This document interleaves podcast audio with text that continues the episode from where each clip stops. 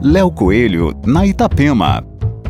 Olá, ouvintes da Itapema. Os advogados e também sócios Ricardo Anderli e Joel Menezes querem manter o famoso escritório Menezes Niebuhr Sociedade de Advogados na vanguarda da advocacia moderna. A dupla, junto com uma legião de excelentes nomes do direito nacional, transferiu a sede que já ficava na SC 401 para um novo projeto muito mais inovador. Apesar do segmento ser o direito, o novo espaço tem tons de mostra de arquitetura, com 1.800 metros quadrados, pé direito duplo e capacidade para até 250 integrantes. O novo escritório está localizado em um dos endereços mais criativos e tecnológicos do Brasil, o Primavera Office, na SC 401, no mesmo terreno onde está inserida a ACAT na capital. Entre os diferenciais, destacam-se o conceito de escritório aberto, sem paredes, com áreas coletivas que favorecem o trabalho integrado e